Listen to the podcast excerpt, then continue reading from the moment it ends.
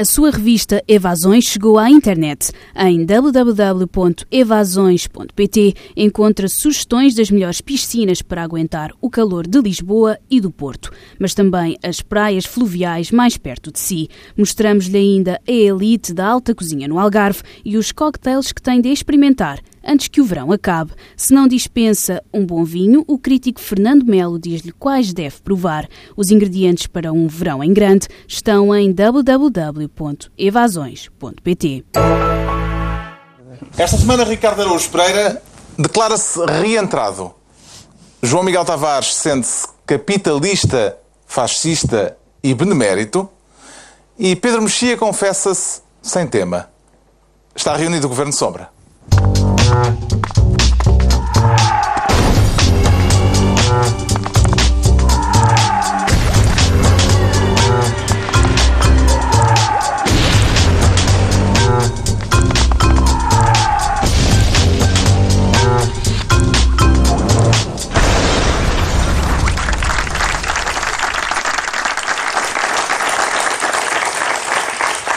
Ora viva, sejam bem-vindos no final da semana em que um dos protagonistas centrais da justiça portuguesa saiu da sombra.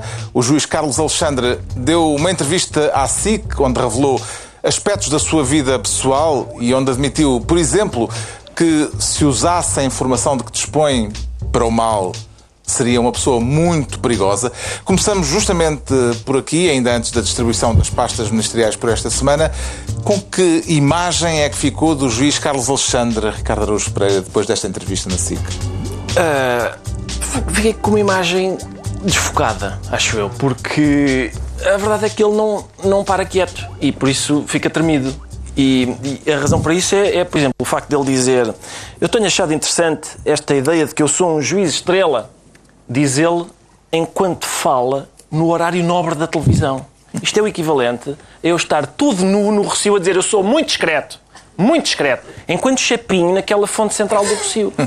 E, portanto, é uma frase que se desmente a si própria. Eu, eu, eu esperava que, o, que um juiz tivesse, digamos, outro decor, já para não falar em bocas giras, como eu não tenho amigos que me paguem a vida.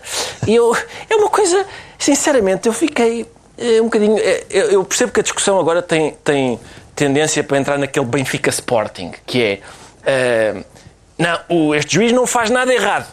Porque, como o Sócrates é criticável, este juiz nunca pode ser criticável. E vice-versa. Estão a ver? Estão a ver? O Sócrates é inocente, porque este juiz é criticável.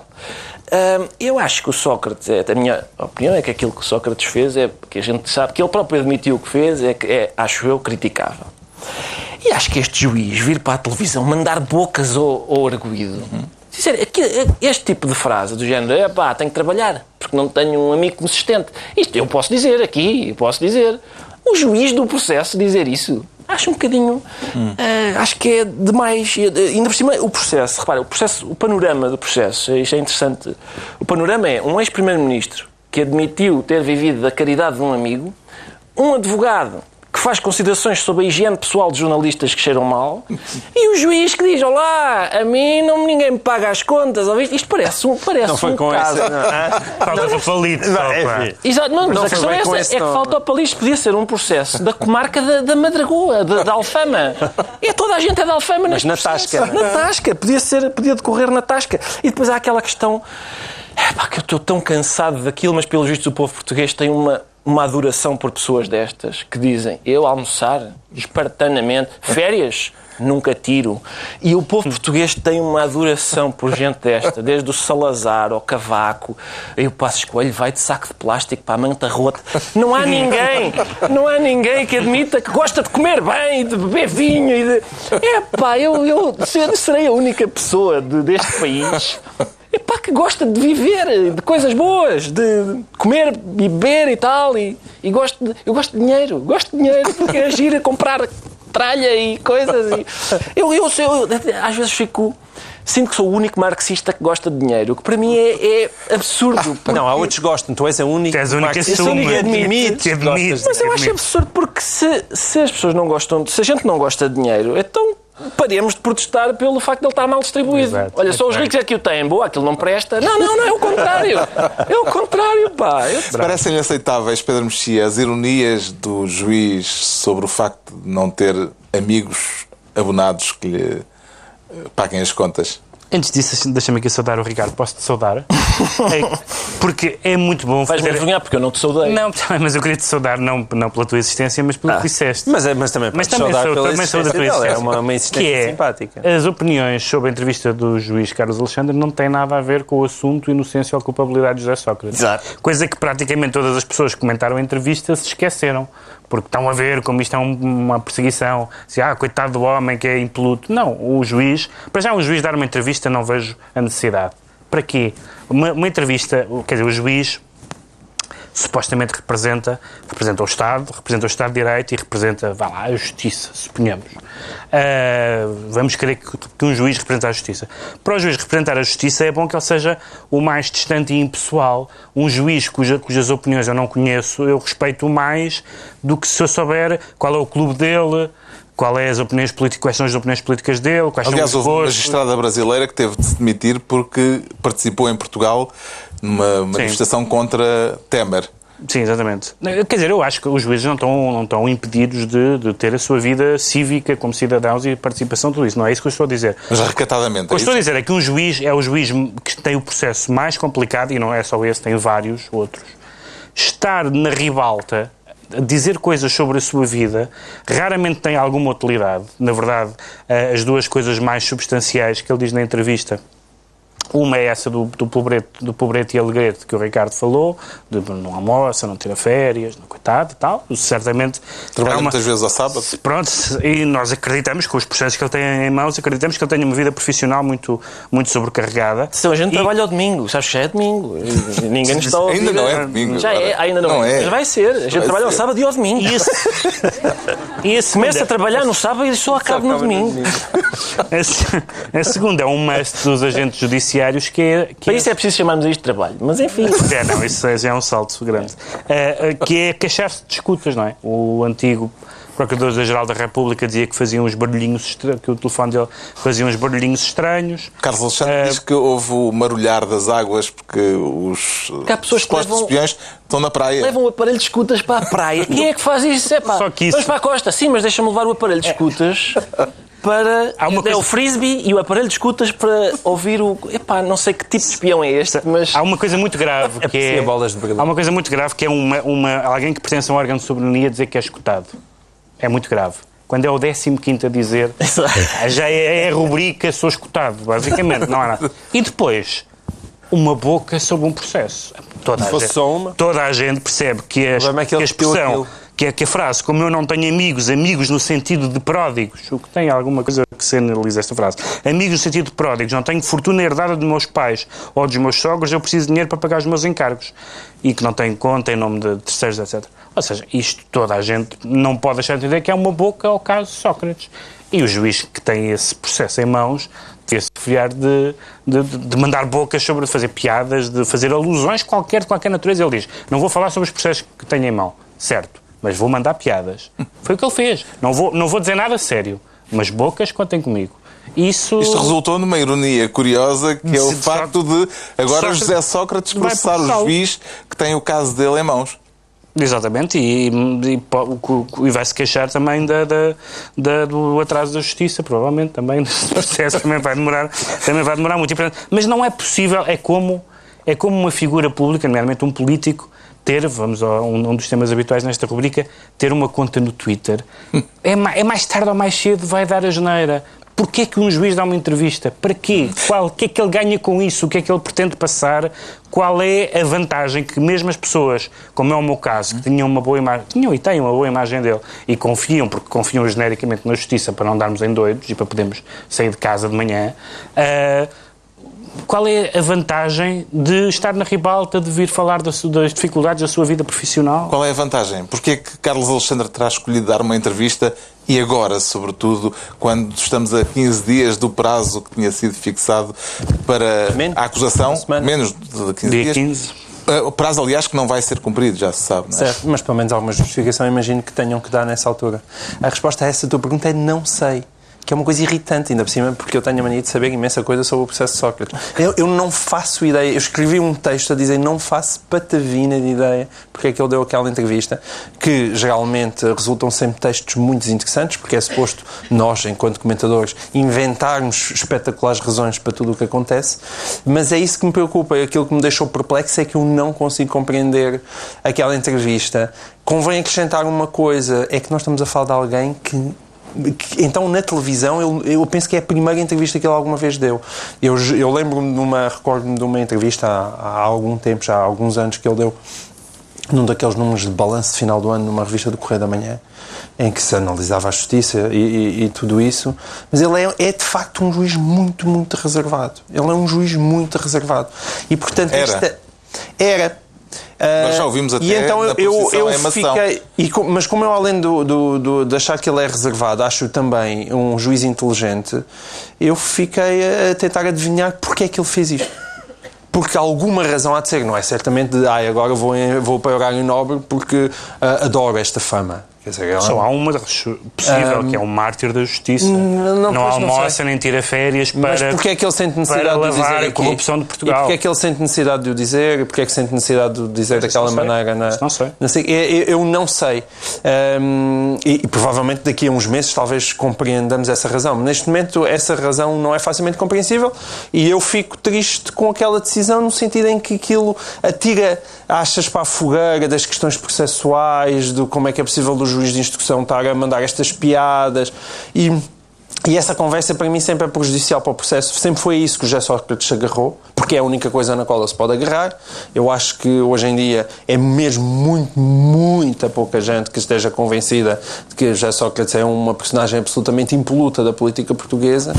E eu então. Hum, e, e, as questões processuais sempre foi aquilo em que ele se agarrou. Ah, este não pode fazer isto, e o juiz não gosta de mim, e aquele ai ai, que, não, uh, que, que, a justiça não, não, não, não respeita a presunção de inocência. E pronto, aquela ladainha, aquele constante que ele faz com pelo país e conferências de Mas agora, uh, uh, Sócrates tem razão quando uh, processa o juiz e houve de facto não, uh, ele processa de facto por, uma não, por abuso de poder que parece-me uma um... violação do, da presunção de inocência não é? não violação da presunção de inocência isso também tem muito que se diga bem isto seria um programa inteiro a questão da presunção de inocência tu és juiz de instrução e, e, e conheces aquele processo e colocaste aquele homem em prisão preventiva é porque certamente estás convencido de que ele é culpado de alguma coisa. Senão, portanto, a história da presunção de inocência é uma bengala, porque isso é uma questão processual, é uma bengala que é recorrentemente utilizada, a meu ver, erradamente, da maneira como ela é posta. É evidente que o sistema de justiça tem que presumir que as pessoas são inocentes,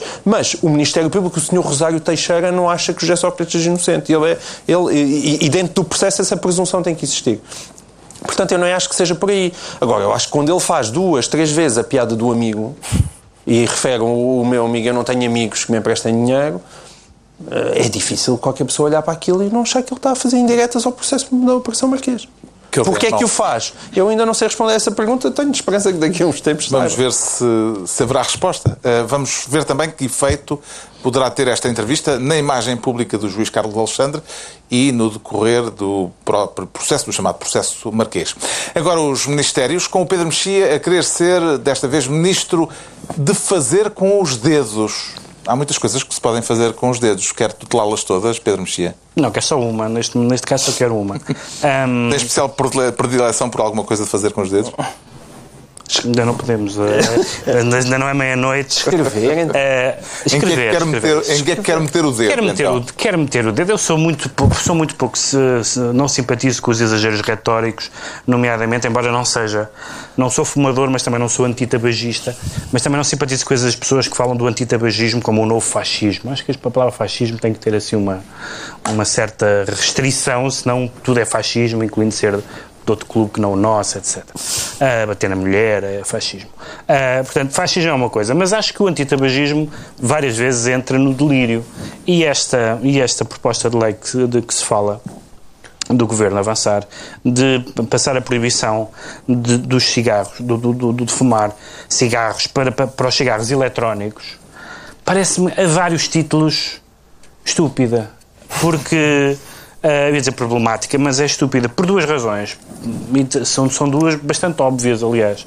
A primeira razão é que as pessoas uh, fumam cigarros eletrónicos como caminho de se libertarem do vício dos cigarros reais e, portanto, supostamente para uma pessoa proibicionista ou antitabagista, podia dizer era é uma pessoa que está no bom caminho, não vamos prejudicar isso, vamos deixar que esta pessoa faça este, este progresso. Eh, admitindo esta, esta espécie de moralismo hum. sobre a vida dos outros, que eu acho discutível, enfim, não é discutível porque há custos para o Estado, Sim. do tudo, é única, é única. Pronto, as outras pessoas é o segundo ponto, é que o fumo, o fumo uh, do, do, do, dos cigarros e toda, toda a legislação, às vezes, para mim, bastante estapafúrdia que houve sobre uh, fumar em espaços públicos, uh, apesar de tudo, falava-se nisso, falava-se no, nos, nos, fumadores passivos, nos fumadores involuntários, nas, nas, terceiras pessoas que nós prejudicávamos, coisa que não, que não parece aplicar-se uh, da mesma forma neste, neste caso. E, portanto, o fazer com os dedos é que eu imagino que, o, que, o próxima, que a próxima proibição seja qualquer pessoa por qualquer razão, uh, que faça uma coisa do género assim, não é? Vai ser como, como nos filmes ou como fazem as crianças. Não há grandes razões para fazer isto. É um bocado solerno. Mas, mas, mas quer dizer, qualquer não, coisa. Assim, qualquer, jogar, não qualquer, fazer, ou, ou, ou, ou, que ponha a caneta na boca, porque no fundo aquilo supõe enfim, pode supor várias coisas, mas, mas supõe uma vontade tabagista. Chama-se hum, Dr. Freud. Às vezes um charuto Freud. é só um charuto. Às vezes um charuto é só um charuto. Uh, e, e, e, há ali uma, há uma pulsão há, uma poluição proibicionista que começa, como, como várias poluções proibicionistas. Eu nunca tinha visto ao lado de Isabel Moreira. Com boas. Não, não estou ao lado de Isabel Moreira. Mas já vamos falar está, de Isabel Moreira. Aqui, mas a, a, a, o que Isabel Moreira disse, eu concordo. Acho, acho que é uma deriva, acho que é uma deriva proibicionista que se afasta hum. daquilo que era lógico no proibicionismo, que é a saúde de terceiros e, e, e, a, e, a, adição para o próprio. A voz mais indignada contra esta decisão do governo veio justamente da deputada socialista Isabel Moreira. Concorda com ela quando ela diz que equiparar um cigarro eletrónico a um cigarro é o mesmo que equiparar um cigarro a leite? É possível, Carlos, é possível que sim, até porque, há, ao que parece, há dezenas de estudos que, que, revelam que aquilo que sai lá do. que aquilo é vapor, aquilo que sai da. Uhum. Eu, atenção, eu devo dizer, antes de mais nada, que, que não tenho nenhuma simpatia pelos cigarros eletrónicos. Não tenho nenhuma não, não é legal, quer dizer, não tenho simpatia por aquilo. Eu Achas sempre... que é pouco macho? E, pá, eu sempre que vejo uma pessoa a chuchar num eletrodoméstico, que é o que aquilo é, está a chuchar numa coisa que tem uma porta USB. Aquilo tem uma porta USB. Pá, imagina o final não do Casablanca. em portas USB. Não chucho. Imagina o final do Casablanca, a Ingrid Bergman está a levantar voo e o Humphrey Burger está... Pá, Vamos embora que está sem pilha aqui o meu. Epá, não faz sentido. Não tens ideias para o remake. Em que é que ele chucha? É lá. Eu sou fumador. Eu, agora vou. Olha, isto, atenção, há uma. Mas usas isso só para fumar, não é? Exatamente. Ah, bom. Há, outros, há outras utilizações, na Casa Branca, Na Casa Branca, parece não, Eu não, não. Mas na tua casa, não. Não. Eh, mas, é epá, eu. Isto. Há aquela letra da.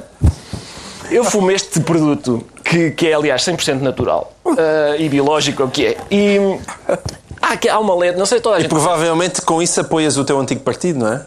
Biológico, talvez. Isto tem sido, quer dizer, o charuto associa-se muito, erradamente, né, a pessoas a fascistas, a capitalistas que pisam o empregado. Mas enfim, pessoas tal como Che Guevara e tal, Groucho Marx e Freud, todos esses capitalistas. E os bons vêm de lá, não é? E, os bons vêm de Cuba. Agora, eu, vamos lá ver, eu, eu uh, aquela música da Tonisha, toda a gente conhece o imortal êxito de Tonisha, cujo refrão é Tu és o Zé que fumas, tu és o fumador, tu és o Mariquinhas, tu és o meu amor. Eu nunca percebi se ela está a falar com, Várias com pessoas. quatro pessoas diferentes. tudo mesmo. Porque não há grande diferença entre o Zé que fuma e o fumador, não é? Eu não consigo ver como é que ela os distingue. Ou se é tudo a mesma pessoa, também é um bocado difícil, não é? Porque é muitas coisas ao mesmo tempo. Agora, o Mariquinhas é claramente o tipo que xuxa nesse eletrodoméstico. Uh, Tony chega uma visionária. Atenção, Mariquinhas ideológico, não é Mariquinhas ah, funcional, não é? Digamos que é, é, Por exemplo, eu sou um Mariquinhas, eu sou heterossexual, mas sou um, é importante esclarecer isto para, para, para a polícia politicamente correto. Eu, eu, não, eu tenho medo da agulha quando vou tirar sangue. Bicho, eu sou um Mariquinhas, eu assumo aqui a minha qualidade. Agora, no que toca a fumar, eu, macho. eu, aquele- eu fico triste, não é? Ver as pessoas a chucharem naquele aparelho. Agora, o que é, aparentemente. Quantas vezes já foi usado o verbo chuchar? Não sei, mas valia a pena, valia a pena e as pessoas não têm disto na quadratura do sítio. E aquela, aquilo, eh, ao que parece, há, há dezenas de estudos que, que dizem que aquilo que sai lá de dentro é vapor. O, lá o fumador daquilo, vamos chamar fumador, o- o- a pessoa que chucha naquilo obtém lá a nicotina que deseja e não faz, porque eu, reparem, eu- de facto, a senha eh, proibicionista é tão grande que o facto de eu, de eu ter este charuto aqui é que é quase sacrílego. É claro que eu não o acendo, porque eu Então? concordo. Não, não acendo porque eu concordo que estão aqui, Aqui, outras aqui. pessoas. Não, obrigado, obrigado. estão aqui outras pessoas e isso prejudicaria as outras pessoas. Agora, Agora, deve ser quando- acendido com um fósforo, não é? Pois, exato, exato. Para ser, eh, mesmo Um fósforo deve ser. de cedro e tal, mas isso lá está, são mariquices. Agora, eh, esta história de não, na rua não, porque o fumo pode entrar pelas janelas. Há caminhões a diesel a passar. Isto é, isto é, como é que eles sabem? Além de que, aparentemente, estes lá vapeadores, ou o que é, eh, aquilo é vapor que liberta. E há um. Há um, há um argumento que me, que me faz perder a cabeça, que é, é um mau exemplo. Aquilo é um mau exemplo. As pessoas veem outras a, a chuchar naquilo. Também e- querem e- chuchar. Não, e depois e é, é um mau exemplo e tal. Ora, Nós comíamos, eu... eu nós comíamos cigarros de chocolate. pá. Exato, No nosso exato, no nosso tempo, Não, pá, era- ali, era- prata, às vezes entrava prata, entrava, Entrava, tudo. é, pensava. E parece, pá, Chegou o momento da nostalgia. Daqui a um bocadinho há uma lágrima. Cigarros de chocolate. Falta hoje em dia milho. cigarros de chocolate. Sabes o que é que nos falta? Milho para dar aos pombos e um dominó. E a gente devia, devia fazer isso, Ah, lembrar os, os velhos tempos. Essa ideia de que, de que, eu, que um cidadão deve educar os outros, onde é que isso para? Não, não fumo na rua, que é para não dar mau exemplo aos outros. Não, não coma essa a gordura da picanha, se faz favor. Onde é, que- onde é que vamos parar? Já é o segundo ovo hoje. Cuidado que há pessoas na esplanada, as pessoas na esplanada estão a vê-lo. Onde é que para isso? Onde é que para isso? Vê alguma virtude no- no- na iniciativa do governo, João Miguel Tavares? Pá, Se aquilo é vapor de água, não. É, é simplesmente parvo. É, é simplesmente parvo. É, Senão, qualquer dia, no inverno, nós, nós andamos pela rua, também de vez em quando soltamos vapor de água pela boca e se calhar também passa a ser proibido. Temos de estar de boca fechada e não podemos respirar. Porque aquilo faz lembrar o fumo de qualquer O coisa. governo alega que não há ainda certezas científicas. Epá, quanto então esperem pela certeza científica. Exato, não há ter. certeza se É não isso. É isso É mesmo, se é não há certeza do científica. comportamento humano. É isso. Então não há E de certeza, um bom liberal. Se não há certezas, não chateia. Entregamos ao Pedro Mexia a pasta de ministro de fazer com os dedos. Agora, o João Miguel Tavares vai ser ministro da conduta, com ou sem código, João Miguel Tavares? Pô, Não, com código. Com código, Código. porque finalmente existe um código de conduta. O Governo aprovou esta semana aquele célebre código de conduta prometido na altura em que se deu a polémica em torno das viagens pagas pela Galpa, três secretários Exatamente. Estado. Havia, houve muita gente que disse, ah, para que é que é preciso um código de conduta? As pessoas sabem o que é que podem, não devem fazer. Já. Mas eu, eu aí sou a favor de código de condutas porque o código de conduta não é bom apenas para o político. É bom também para o jornalista. Porque o político sabe que não pode, a partir de agora, receber prendas de mais de 150 euros e o jornalista sabe que aquele político não pode, hum, ah, não pode receber prendas por mais de 150 euros e, portanto, pode vigiá-lo. E hoje em dia, se um ministro ou um secretário de Estado tiverem, eh, sei lá, nas bancadas do, do, eh, do Estádio da Luz ou do Estádio do Dragão, no dia seguinte a malta diverte-se a fazer notícias. Eh, Não, queres que eu tenha o Estádio da Luz? Eu, Não, só não. estou a dizer isso para, para, para dar ao realizador uma oportunidade de filmar. Não, Com- terá, terá. Hum. E, e, portanto, eu sou a favor disso. É verdade que aquele código de conduta, eh, a nível de responsabilidade e o que é que acontece às pessoas. Só falta essa parte. É, não é? falta a parte da sanção. Essa é a parte da é bem sanção. feito. Se as pessoas fizerem aquilo, o que é que, que é que lhes acontece? acontece? O que lá diz é respondem perante o Primeiro-Ministro. São chamados ao diretor. São chamados ao diretor. São chamados ao diretor se o diretor decidir ser chamá-los. Atenção. E, portanto, não se pode dizer que seja uma coisa muito radical. Mas, eh, quer dizer, eu acho que é positivo. Já agora também deviam largar aquilo a, a presidentes de Câmara e também a deputados, porque aquilo é só para, é só para, para o governo. É para o Governo e para altos funcionários para os eh, funcionários da administração, pública. Mas, por mim, alarguem. E não é que aquilo vá fazer uma grande diferença, mas eh, ajuda, ajuda. Eu, eu, eu aí sou a favor. Ah, Quando a gente olha para a administração da Caixa Geral de Depósitos, são melhores do que os últimos que lá andaram. E quando olhamos para este código de conduta, é, é melhor assim do que antes. Portanto, é, é, olha, é o bom da crise. É que, apesar de tudo, parece haver um esforço de honorabilidade. Hum. Fica sempre bem. O valor de 150 euros como preço máximo das ofertas que os membros do Governo e os altos quadros da administração pública podem receber parece-lhe um valor razoável, Ricardo Araújo Pereira? E porquê 150 e não 200? Agora, uh... Quanto é que custa uma caixa desses charutos? sei lá, 2 euros cada baforada, mas, uh, mas, Não se pode dar uma caixa de charutos a um, deste, a um deste, alto não. dirigente da administração pública. Ora bem, de 25 certamente que não.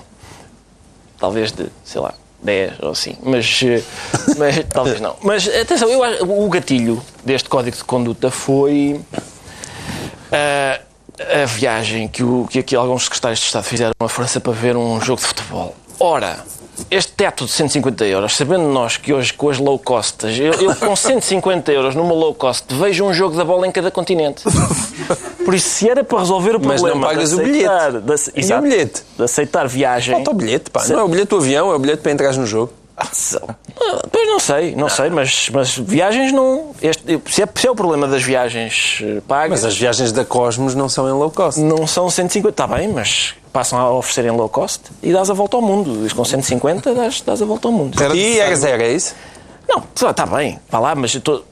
150, que seja o que for, seja o que eles quiserem, mas uh, se era para resolver o problema das viagens, não conseguem, por causa das low cost. Agora, eu digo mesmo que o. Quem é que diz? Eu confundo estes dois. Foi, Foi um qualquer. um qualquer. Tu estavas entretido a Foi um qualquer deles, exatamente, estava a pensar noutra coisa.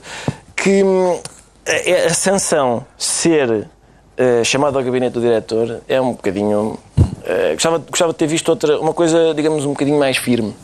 Quantas reguadas também? Exato, uma, uma, uma reguada, sei lá, um, um pôr, pôr as orelhas de burro no Conselho de Ministros durante três semanas, uma coisa desse tipo. Era necessário este código de conduta, Pedro Mexia?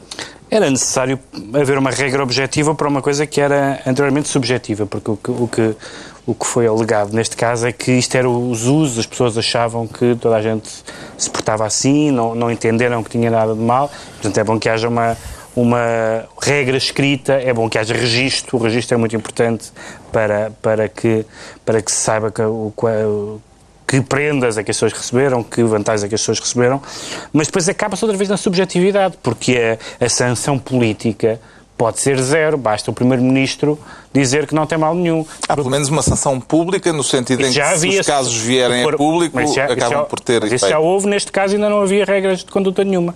Ou seja, se for pública, as pessoas vão cair em cima, mas não, não resolve o problema ao nível da atuação dos responsáveis políticos. Porque, por exemplo, o... Uh, esta regra, evidentemente, não pode ser retroativa, portanto, não se aplica ao caso. Disse, ao... disse Santos Silva. Disse... Que é isso que distingue a civilização não, mas da ele barbárie. Disse, mas ele disse outra coisa. Ele disse outra coisa que me parece que pode ser um indício sobre o estado de espírito dos governantes e que vai ser da ausência de sanção. Porque perguntaram, então, mas e, uh, o secretário de Estado já pagou a viagem e Santos Silva, naquele seu estilo Samuel L. Jackson, disse, não sou contabilista. Portanto, dá-me ideia que não há assim um afã muito grande de atribuir sanção política aos prevaricadores. Agora diz que talvez o secretário de Estado possa ser talvez o secretário afastado de Estado, depois do orçamento. Vamos ver. Saia do governo. Mas isso, isso é que seria uma mudança objetiva. O resto são intenções piedosas e, e, e positivas, em todo caso. É bom que haja, mas sem sanção as leis não valem grande coisa. Dalila. O João Miguel Tavares fica então Ministro da Conduta. É a altura do Ricardo Araújo Pereira se tornar Ministro da Guerra para nos prepararmos para alguma eventualidade, Ricardo Araújo Pereira? Não, é porque. É porque há aqui. É capaz de haver guerras onde, onde morre menos gente do que em certos treinos dos comandos. E isto é uma. É uma. Eu acho que é um. É um quer dizer, é um problema recorrente. Morreram dois militares Exato. e houve um, uma dezena de, de, outros que ficaram, que estiveram hospitalizados. Não sei se ainda há, Exato. neste momento, alguns e, não estão também. E não é a primeira vez que acontece morrer um, um militar nos treinos dos comandos. O PSD ainda hoje veio dizer que está convencido que não, isto não tem a ver com a natureza dos comandos. Mas é óbvio que tem. Tem que ter. Não é a primeira vez que morrem militares nos, comandos do, nos, nos treinos dos comandos. Mas o primeiro que morreu, é, aliás, morreu com um golpe de calor, segundo... Sim. E o segundo também morreu com um golpe de Sim, foi, isso É, Foram todos golpes de calor. O calor fartou-se golpear. é a versão da própria, do próprio exército, não é? Agora, a proteção civil tinha alertado que ia estar quente. Era, isso é uma primeira nota, se calhar o exército devia estar mais atento aos comunicados da, da proteção civil. E depois, toda a gente sabe que o, o treino de comandos não é exatamente um, um- não é um, digamos, fácil para dizer o mínimo. E, portanto, há aqui qualquer coisa que, que tem de mudar. Quer dizer, eh, eu sei que os militares, quando se espera que vão cumprir o seu dever, não, em princípio não vão para um hotel de 5 estrelas com ar-condicionado. Mas se, se a gente os mata a treinar, alguma coisa está profundamente errada nisso. Quer dizer, eh, eh, não falta muito para que, em vez de daquelas tatuagens de dizer Angola 69, amor de mãe, as pessoas tatuem eh, treino dos comandos 2016, amor de mãe, porque, pelos vistos, é uma. É um, é, é um, um É uma prova. Exato, que é uma prova. É que nem todos sobrevivem. Exatamente. O que é que, eh, Pedro Mexia, eh, o que é que lhe parece eh, desta decisão do Ministro da Defesa de suspender, entretanto, o treino dos comandos por quatro meses para averiguações e para eventuais deliberações futuras? Desde Parece- logo, desde logo acho indispensável as averiguações, porque de facto morreram duas pessoas, houve várias que, que, que ficaram afetadas e, portanto, há aqui qualquer coisa ah, ah, anormal. Há uma coisa que não é anormal e, e não é normal morrerem pessoas em treinos no mundo, não estou a falar em Portugal, ou seja, quanto mais, quanto mais os... no- ser normal não quer dizer, ou ser, ou ser um facto que acontece, não é uma desculpabilização, nem é um encolher de ombros. Espero que haja um inquérito e que se perceba o que acontece. Agora, Estamos a falar de, de tropas de elite que têm que ter um treino especialmente duro porque vão, porque vão estar em missões em que esse treino vai ser útil. Ah, e, portanto, agora, um ca- se tivesse acontecido um caso, se acontecesse um caso de vez em quando, ah, seria sempre uma perda de uma vida humana, mas a pessoa podia dizer, podia dizer bom, foi um, acidente, como há acidentes, sei lá, na, na construção dos estádios, a coisa do género, uma coisa que acontece, não se, não se vai deixar ah, ah, por causa disso. Agora, é verdade que no caso dos comandos, eles já tiveram... problema é a recorrência, não é? Sim, nos anos 90 houve uma, já houve uma suspensão e passa-se qualquer coisa. Agora, também é muito diferente, deixe-me só dizer, eu não sei, não faço ideia o que é que o inquérito vai dizer, portanto não, não queria tirar as conclusões eh, que muita gente tirou esta semana, mas é muito diferente se a morte ou qualquer outro eh, eh, traumatismo ou lesão, etc., resulta do- das próprias condições do treino ou se resulta de uma condição física anterior que já existia e, se é, e porque, é que ela, porque é que essa condição não foi detectada, etc. Porque num dos casos, pelo menos, a- essa condição existia. E, portanto, agora, não, não- parece-me francamente desinteressante eh, opinar sem saber o que se passou. E nenhum de nós verdadeiramente sabe o que se passou. A única coisa que sabe é que morreram duas pessoas. Mas é Sabemos isso. gente. O de o comandos hospital. eh, já esteve, aliás, como o Pedro referiu, já esteve desativado, não foi só suspenso. Sim, sim, esteve desativado. desativado eh, entre 1993 e 93. 2001, por se ter concluído na altura que a violência do curso de comandos não justificava, não havendo nenhuma guerra nem nada eh, à vista como ameaça bélica, eh, não se justificava que o regimento de comandos se mantivesse com aqueles riscos. Depois, eh, o ministro, o então ministro da Defesa, Paulo Portas, eh, reativou os comandos. Agora, Catarina Martins, do Bloco de Esquerda, veio dizer que é a altura também, uma vez mais, de acabar com, com os comandos depois do que aconteceu. Parece-lhe que isto pode vir a acontecer eh, se as conclusões foram, forem a de que eh, por detrás daquelas mortes estiveram as condições de treino. Eu, eu concordo com muito com aquilo que o Pedro Mexia aqui disse. Eu acho que faz sentido, se nós temos um exército temos uma tropa de elite, faz sentido que o treino dessa tropa de elite seja um treino muito duro. Faz, obviamente, um, um treino duro é sinónimo também de um treino arriscado. O que hoje em dia me espanta muito é existem tecnologias. Existe tecnologia. Pá, vão ao, ao Estádio da Luz e peçam emprestado aos jogadores do Benfica, que já não, não precisam porque acabaram a pré-época, aqueles aparelhómetros que eles colocam no corpo, que os jogadores de futebol colocam no corpo. É, isso é que me chateia, porque aquilo tinha que ser monitorizado. É- é- são demasiadas pessoas a irem para o hospital. E naquele dia estavam 40 graus. Aquilo aconteceu por causa disso. O famoso golpe de calor, um- uma das pessoas que morreu dizia-se que, que a temperatura do corpo estava a 42 graus. Este, este que estava à espera de um transplante de fígado. É porque o rim para e o fígado para a seguir, porque o, cor, porque o corpo não suporta aquelas temperaturas. E, portanto, aí é difícil uh, não, não ver que tenha existido golpe, algum desleixo. Entre o golpe de calor, entre o golpe de calor e a morte, vai um caminho gigantesco. Eu recentemente estive numa, numa, numa cerimónia militar num dia de muito calor, em que caíram certo, ao chão é um sete, oito pessoas. Não, está bem, eu sei. Estou a dizer. Uh, pessoas estavam só parados. Isso, isso foi baixou-lhes a atenção. Não, as é? pessoas estarem sujeitas. Por, por, por, estar, era um dia muito quente mesmo, as pessoas estarem sujeitas a condições físicas ou a, ou a, ou qualquer outra situação que, que, que, sofram com isso fisicamente, não do ponto de vista de caem, desmaia, têm baixa tensão, etc., isso é normal. Portanto, nós não podemos imaginar que isso nunca acontecerá.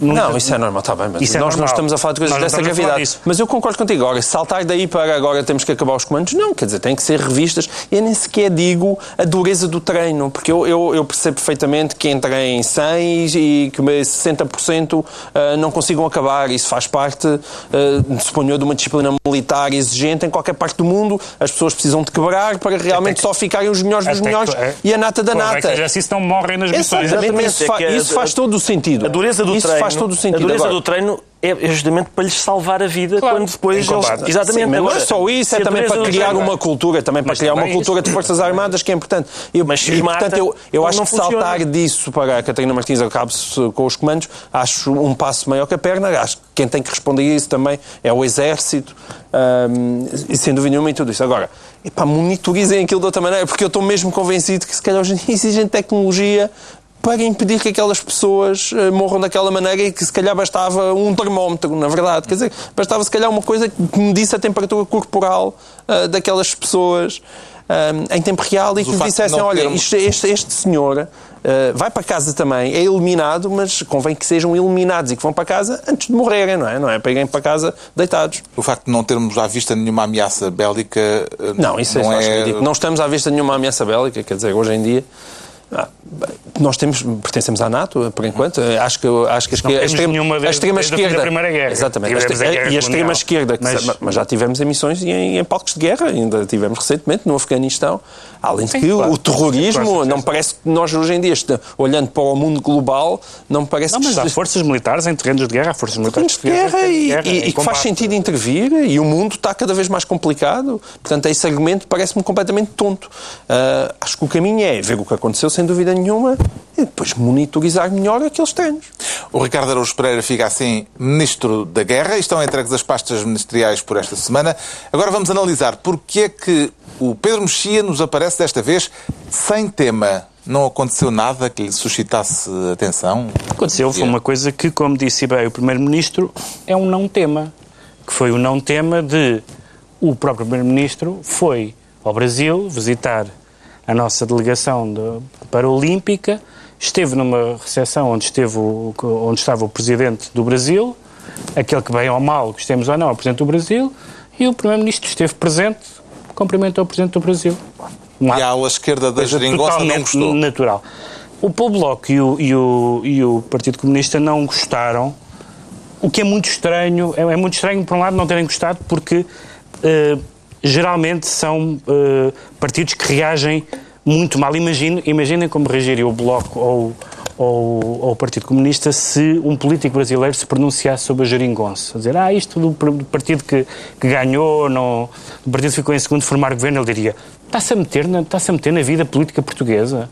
Uh, Portugal, enquanto Estado, as pessoas podem, os partidos podem, os comentadores podem. Portugal, enquanto Estado, não tem opinião Uh, não tem opinião pública sobre uh, o que está a passar no Brasil. Ou seja, nós podemos lamentar, certamente que António Costa lamenta, lamenta o que aconteceu, mas está ali a representar o Estado português e o, o, o Presidente do Brasil, bem ou mal, e, e, eu já sabem a minha opinião sobre isso, acho que o processo foi um processo em grande medida infeliz, mas foi um processo que, que correu com, com, o juiz do Supremo Tribunal Federal, com, a, com as duas câmaras da, da, da com, a Câmara, com o Congresso dos Deputados, com a Câmara dos Deputados e com, e com o Senado. E, portanto, foi um processo que, à luz da lei brasileira, deu o impeachment e a, e a mudança. E, portanto, aquele é o, o presidente brasileiro.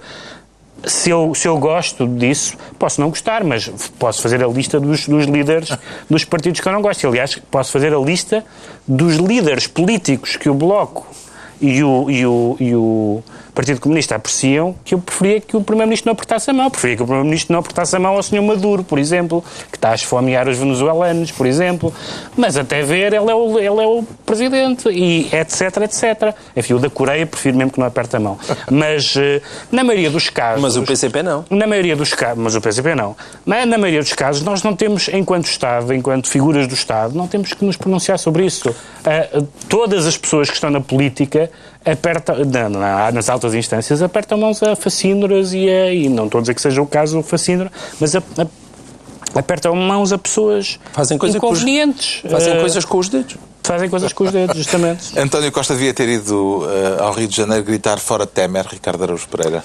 Eu, vamos lá ver, nem, nem, 8, nem 80, não é? Uh, eu, a então também não queres o bacalhau? Não, acredito não queres o bacalhau? Não acredito que vais defender Vais criticar o bacalhau? Não, calma, posso. Desculpe, doutor, eu não o interrompi.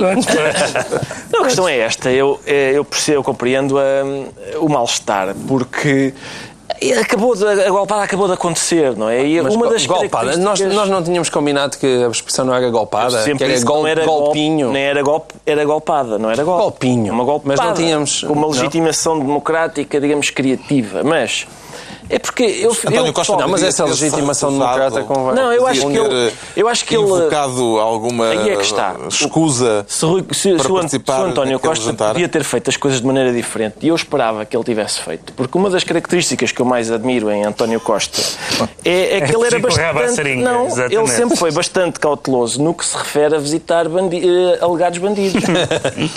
Ficou claro que eu disse alegados bandidos, não ficou? Uh, estava à espera que é que o Estavas à espera que ele só lá fosse no Natal. Só no Natal. 31 de dezembro. A 31 de dezembro ele ia ao Brasil. E levava o Mário Soares. Levava o Mário Soares. Levava o Mário Soares também. Ia lá dar um beijinho ao Temer só de fugida. À porta do palácio lá em Brasília dizia que o Temer vai lutar por aquilo que ele acredita ser a sua, verdade. A sua verdade. sua verdade. Vinha embora e ninguém... E, não é? E, e toda a gente dizia, olha... Não contentar ninguém gerido, com essa resposta, percebes isso? Não? Bem gerido. É um dos meus talentos. Mas contentaste-nos a nós. Sim. Que é o mais importante. É, da tua Toda a gente dizia, olha, bem gerida esta situação. Agora assim, assim é mais difícil. Ele podia ter feito de outra maneira? Agora a sério. Eu sei lá, eu Agora, sei lá. Eu, é, é só porque. Isso, mas ele não tem é, que fazer de outra é claro, maneira. É claro Aquilo... que o homem é o presidente lá, não é? Mas é, é só. É só é e não foi um golpe de Estado. Estou a perguntar ao É, Choto. Não, mas ele, eu estou a dizer. E eu o estou a espaço tentar temporal- chamá-lo à verdade. O espaço temporal é muito curto, percebes? Ele, ele normalmente espera por 31 de dezembro, é bem feito, é Achas, é que o Primeiro-Ministro ou o Presidente da República devem apertar a mão, ao, por exemplo, ao, ao Primeiro-Ministro húngaro? Não, exato, mas esse é Claro que é o problema, eu sei, eu sei, É, os húngaros quiseram eleger aquela pessoa. Mesmo o da Coreia do Norte, Pá. eles têm de apertar a mão. Esse não com, sai muito de casa. Com cuidado, porque se apertarem com um pouco mais de força, podem levar um tiro na E, nuca. e o, logo, logo. e o de Angola? Exato, o senhor já para não- 99,6%. já para não- já para não Para falar, mas em não Angola o E aquele, não e aquele de senhor da. Guiné que faz parte dos PALOP? Pois isso sei, eu sei, mas quando já- é que, quando é que Guiné acabamos de fazer as nossas Claro, objeções? com certeza, é só... Há muito evidente. poucos líderes a quem se possa apertar a mão Exato. sem a lavar a seguir. Exatamente. Muito pouco. Este protesto do Bloco e do Partido Comunista tem algum efeito prático ou foi só para marcar terreno? João Miguel Tavares. Eu acho que foi só uma parvoíce. Quer dizer, porque esta questão da, da pituitária geopolítica é, é- é- é- o, o António Costa, se fosse realmente à Coreia do Norte eh, apertar a mão ao, ao Sr. Kim Jong-un, o, o- o PCP diria bravo, bravo, aqui está ele a, a- a saudar este senhor que tanto faz pelo povo da Coreia do Norte. Portanto, o PCP. É que o PCP tem esse problema. O Bloco ainda escapa. O Bloco, em termos de pituitária geopolítica, é uma coisa mais apresentável. O PCP. O PCP é o único, o único partido que eu prefiro a falar das questões nacionais do que das questões internacionais. Porque ele, apesar de tudo, é muito mais recomendável nacionalmente do que internacionalmente. Internacionalmente, o PCP não se recomenda de todo. Portanto, dentro da, na escala da pituitária geopolítica, o Sr. Temer está altissimamente classificado. Está esclarecido porque é que o Pedro Mexia se confessa sem tema. Quanto ao, ao Ricardo Araújo Pereira, declara-se reentrado. Entrou, saiu e voltou a entrar, é isso? Na verdade, eu estou re-reentrado. Re-reentrado. Re- Re-reentrado é o que Isso eu é quero. uma porta porque gigante. aconteceu um sobressalto na rentrée do CDS que levou o CDS a fazer outra rentrée, além da rentrée que já tinha feito. Porque Já aconteceu com um Já tinha célebre fim de ano no Porto, que Exato. aconteceu duas vezes. Exato, que o fogo de artifício falhou a 31 de dezembro e eles Repetiram repetiram a passagem na, de ano. na semana E aqui seguinte. aconteceu, não é? Interromperam o fogo de artifício do CDS. Exatamente. Porque o que aconteceu foi o seguinte, portanto, eh, decorria em simultâneo o final da Universidade de Verão do PSD e da Escola de Quadros do CDS, duas instituições de ensino que acho, cujo prestígio acho que nenhum de nós questiona.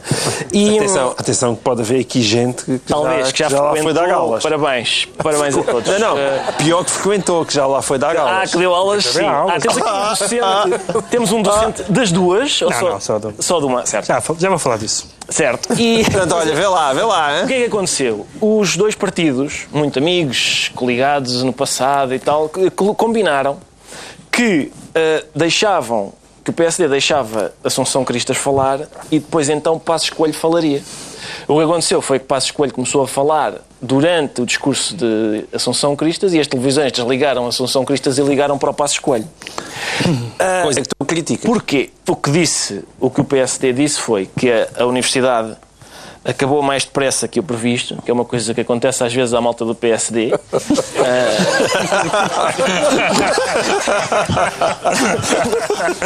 não, são, não são os únicos, mas, mas acontece, não é? Não, não é, enfim, não é raro.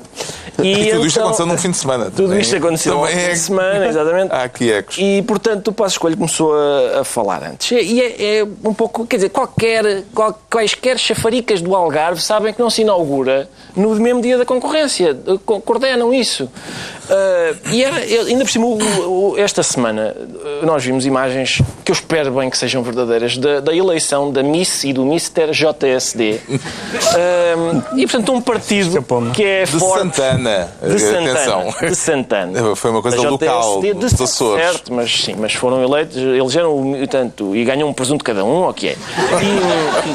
E, e agora, um partido que é forte. Se for menos de 150 euros, não Sim, está. Exato. Um partido que é forte na organização de eventos, como se vê por esse. E, e não consegue sincronizar um discurso com o da, da ex-companheira de coligação. Eh, dá mau aspecto, não é? Dá mau aspecto aos eleitores. Estes, estes senhores não conseguem eh, eh, administrar-se. Mas parece que não foi mal de toda ver a re- reentrada, porque Assunção Cristas anunciou nela que vai ser candidata à Câmara de Lisboa. Ela queria anunciar da outra vez, mas ela disse: Ah, e mais, vou, vou ser candidata. Que as televisões? Onde é que- Já estava tudo, já estava tudo a, ver o passo coelho, não é? E por isso ela teve que, teve que guardar para hoje. É uma jogada de alto risco político, este de Cristas avançar para a Câmara de Lisboa, eh, João Miguel Tavares. Eu acho que ela faz bem, não é? Ela tem que se afirmar como, como líder do CDS e esse parece-me um caminho mais óbvio. Até tendo em conta que as outras eleições depois, também estão mais demoradas. Ah, esta é a primeira e, portanto, acho bem ela ir a jogo. Eu penso que aquilo que ela tem na cabeça é, é Santana Lopes não avançar e, de repente, o PSD olhar para o lado e perceber que não tem melhor candidato do que apoiar a Assunção, até porque se depois perder, pode sempre dizer que foi o CDS mais e o PSD menos. Ah, talvez haja aí uma conjugação de vontades entre, entre uma líder do, do CDS-PP que quer afirmar-se na política nacional e um líder do PSD que quer evitar as derrotas nas eleições autárquicas, coisa que eu acho que é provável acontecer, porque o Porto vai certamente perder e Lisboa eu duvido muito que o PSD consiga ganhar. Na reação ao anúncio da candidatura da Assunção Cristas, eh, Passos Coelho tratou-a como aliada. Eh, Há aqui um sinal de proximidade que pode dar uma candidatura comum, num apoio do PSD ao CDS, Pedro Mexia? Geralmente, quando um partido mais pequeno avança, marcando o o, o terreno antes do tempo, eh, é para embaraçar eh, o, o partido maior. Ora, o Passo estava radiante. O Passo estava. A, a reação dele é absolutamente hum, estranha, aparentemente estranha, porque eh, o que ele diz é fala, fala dela como uma aliada, dá-lhes para deseja-lhe sucesso, eh, diz que o PSD em, em seu tempo tratará do assunto. Será que ele está contente porque não se sentiu entalado e acha que ela está a entalar Santana Lopes e não Pois, ele? ele, ele, ele sentiu-se desentalado, justamente, porque claramente, claramente ele não quer Santana Lopes. Santana Lopes também Quem não, quer, não é? Quem quer. também não também, Santana Lopes também não sabe se, ele próprio não sabe se quer ainda. E portanto, Espero que não queira. Neste momento, neste momento, já houve declarações do Carlos Carreiras, que é o responsável autárquico do, do PSD. O PSD parece mesmo afim, uh, depois de 30, anos, 30 tal anos, desde, desde Cruz a Cassis, a apoiar um candidato do CDS, o que significa, uh, pode significar, e o CDS puxará por isso, que o CD, que, que, que a líder do CDS é extraordinária e que está num grande momento, mas também pode querer dizer que o PSD está nas lonas, que o PSD não consegue encontrar um candidato vencedor em Lisboa, que o PSD não consegue encontrar um candidato vencedor no Porto. Pela primeira vez, não é um vencedor, é um candidato que eles acham que possa ganhar. Isso significa realmente uma, uma depauperação bastante assinalável. Já sabemos porque é que o Ricardo Araújo Pereira se declara reentrado. Agora vamos tentar perceber porque é que o João Miguel Tavares se confessa capitalista, fascista e benemérito. Por essa ordem? É a ordem, se quiser. Na verdade, a mim, destas três coisas, só uma delas é que já me chamaram. Aliás, com alguma Fascista. frequência. Não, benemérito não. É verdade. Não, é fascista. Pronto. Mas é só porque é, é o insulto. Nem capitalista. Não, capitalista acho que nunca me chamaram capitalista. Já te chamaram Lacai do capitalista, capital. Ricardo? Lacai do capital já. A mim, Lacai do eu, capital já deve. eu não e tenho- empresário do Valdoaf também já. eu não detenho meios de produção, por isso mesmo que... Mas nunca te chamaram capitalista? É possível que sim, mas está errado. Pronto. Eu Não, possuo a glória de já me terem chamado em blogs diferentes, naturalmente, vermelhusco e neonazi. Na mes- no mesmo mês, acho eu. Mas o vermelhusco era de caráter Era um, ideológico. blog, era um blog fascista. Era um blog fascista que achava que era vermelhusco. tu, te- ele, tu ficas vermelho. Podia ser por quando ter ido à praia, fica- qualquer coisa. Podia ser o quê? Por ter ido à praia. Por, por... Depois também podia ter sido isso. Não, ele fica envergonhado. Tens pinta de quem cresta com facilidade. Cresce muito. Eu nos comandos, pá. Exatamente. é um golpe de calor. Não, mas o João Miguel também quer falar Bom. de, de- É do protesto, outro protesto, Mais um. eh, que juntou Bloco e, eh, E- e- Partido Comunista. Porquê? Um, bloco, eh, um protesto criticando a condecoração a título póstumo de António Champalimau como Presidente da República. Exatamente. O ex-professor Marcelo, atual presidente Marcelo, decidiu condecorar o António Champalimau. E isso eh, deu aquela oportunidade para tanto o Bloco como o PCP vou regressar com aquela linguagem prequiana que é sempre divertida, de- do homem que acumulou uma fortuna colossal assente na brutal exploração do povo português. Eu gostei. E um dos monopolistas que foi esteio do regime fascista. Ora, todos nós sabemos que António Champalimau realmente construiu a sua, a sua eh, fortuna durante o Estado Novo, mas também sabemos mais, não é? Também sabemos que António Champalimau ficou sem a sua fortuna graças ao- à, à- à bonita intervenção de Vasco Gonçalves e, e, e quanto isso eh, Sendo que, prejudicou... sendo que a condecoração não permeia nenhuma dessas duas coisas. Não permeia nenhuma dessas de- duas coisas, e, mas, mas de facto eh, eh, António Champalimau, se provavelmente tivesse ficado ele e muitos como ele eh, com ahm, os seus bens naquela altura, talvez Portugal tivesse hoje uns fluxos de desenvolvimento acima, tendo em conta aquilo que aconteceu ao nosso sistema económico no, no, no, no pós-PREC. Agora, eu não nego que ele seja uma, uma personagem complexa, mas, em primeiro lugar, eu queria sublinhar que Jorge Sampaio, Jorge Sampaio, esteve para condecorar António Champalimau e não condecorou porque na altura ele já estava muito doente e veio a falecer pouco depois. Jorge Sampaio, não é? Portanto, esse, esse perigoso também, esse perigoso fascista. Ahm, e a outra coisa é a razão, não é? Qual foi realmente a razão pelo qual ele foi condecorado? E a razão é a Fundação Champalimau.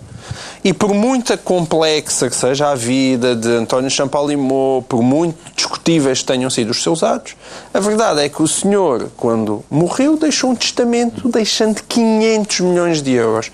500 milhões de euros para fazer uma fundação como a Fundação Champalimau, dedicada à investigação científica. E isso não pode ser esquecido. Não é que se trate de apagar o seu passado, mas num país onde ninguém faz isso. Isto não é os Estados Unidos da América. Ninguém faz isto. A grande fundação portuguesa é a Gulbenkian, não é? Esse famoso português que é o Sr. Carlos Gulbenkian. Não é?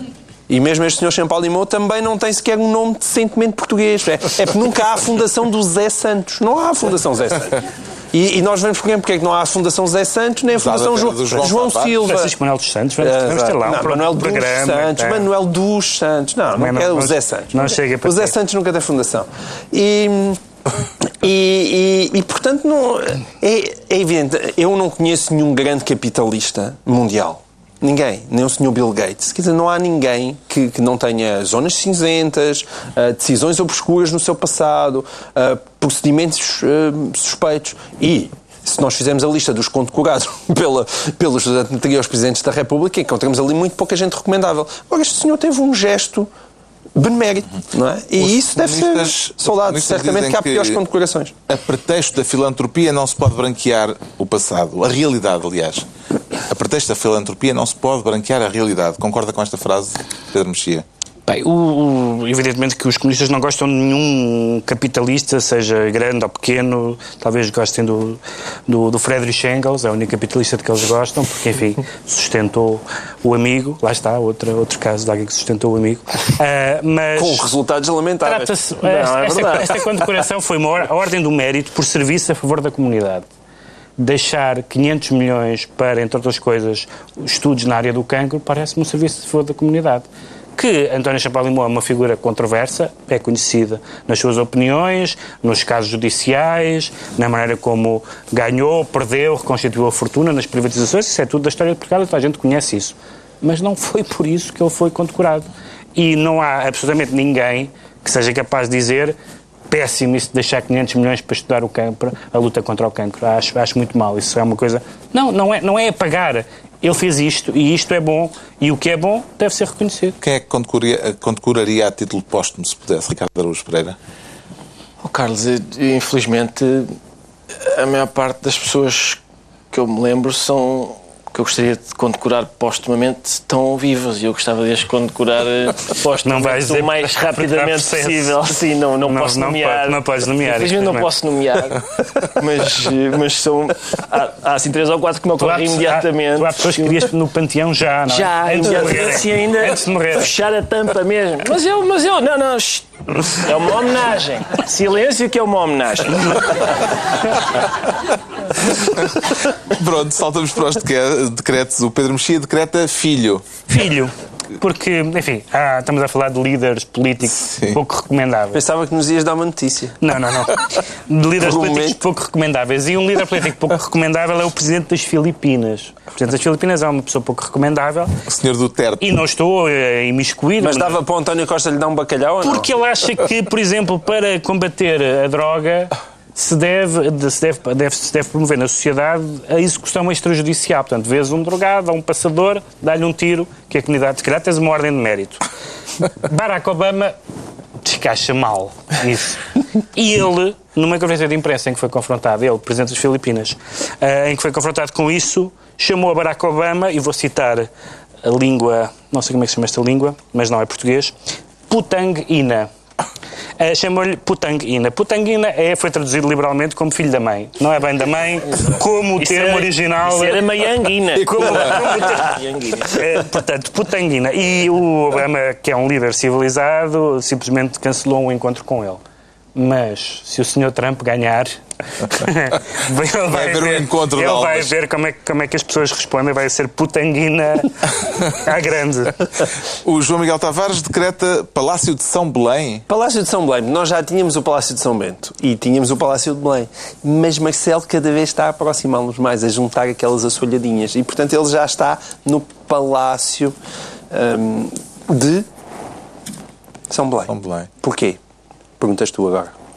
Porquê? Porque houve uma, uma, porque houve uma primeira página do Expresso em que um, Marcelo Rebelo de Sousa decide procurar sobre o crescimento. O, a questão ali não está ele simplesmente dizer que Portugal precisa de crescer. Isso até Cavaco Silva dizia. É que, além de dizer que Portugal precisa de crescer, de, ele chegou ao pé do Sr. Ferraz da Costa e disse: Olha, e se você for ali fazer um fórumzinho sobre investimento? Só, só faltou dizer: vá lá ali fazer um fórumzinho sobre investimento, a ver se o António Costa percebe alguma coisa daquilo e começa a fazer alguma coisa para o país começar a crescer.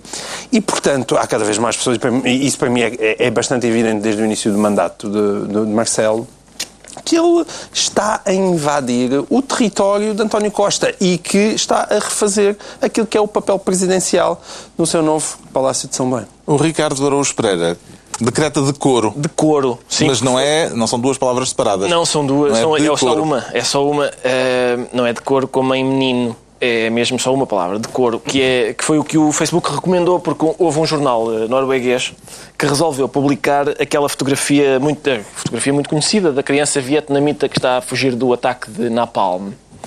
E alguém denunciou a foto, que é um verbo que hoje se conjuga muito nas redes sociais. Todas têm um botão para a bufaria, para, para a denúncia, e o Facebook retirou. A criança fotografia. está nua. A criança, exato, porque a criança está nua. Recomendou que ah, removessem a foto ou a pixelizassem, uma foto histórica que toda a gente conhece. Ahm, e, portanto, a- a seguir, a primeira-ministra norueguesa escreveu um texto em que publicou também a fotografia e a criticar a política editorial do Facebook. O Facebook apagou. E é preciso de coro. Eh, Fotografias históricas. O Facebook é uma tenham- instituição que vê um ataque na palma e fica chocado porque há uma pessoa nua. que há uma pessoa toda nua. É isso mesmo. É isso. Também há um ataque Essa- na palma, mas essa é a questão. sim, mas vestidas. Exatamente. Está concluída mais uma reunião semanal, dois a oito dias, à mesma hora. Novo Governo Sombra, Pedro Mexias, João Miguel Tavares e Ricardo Araújo Pereira.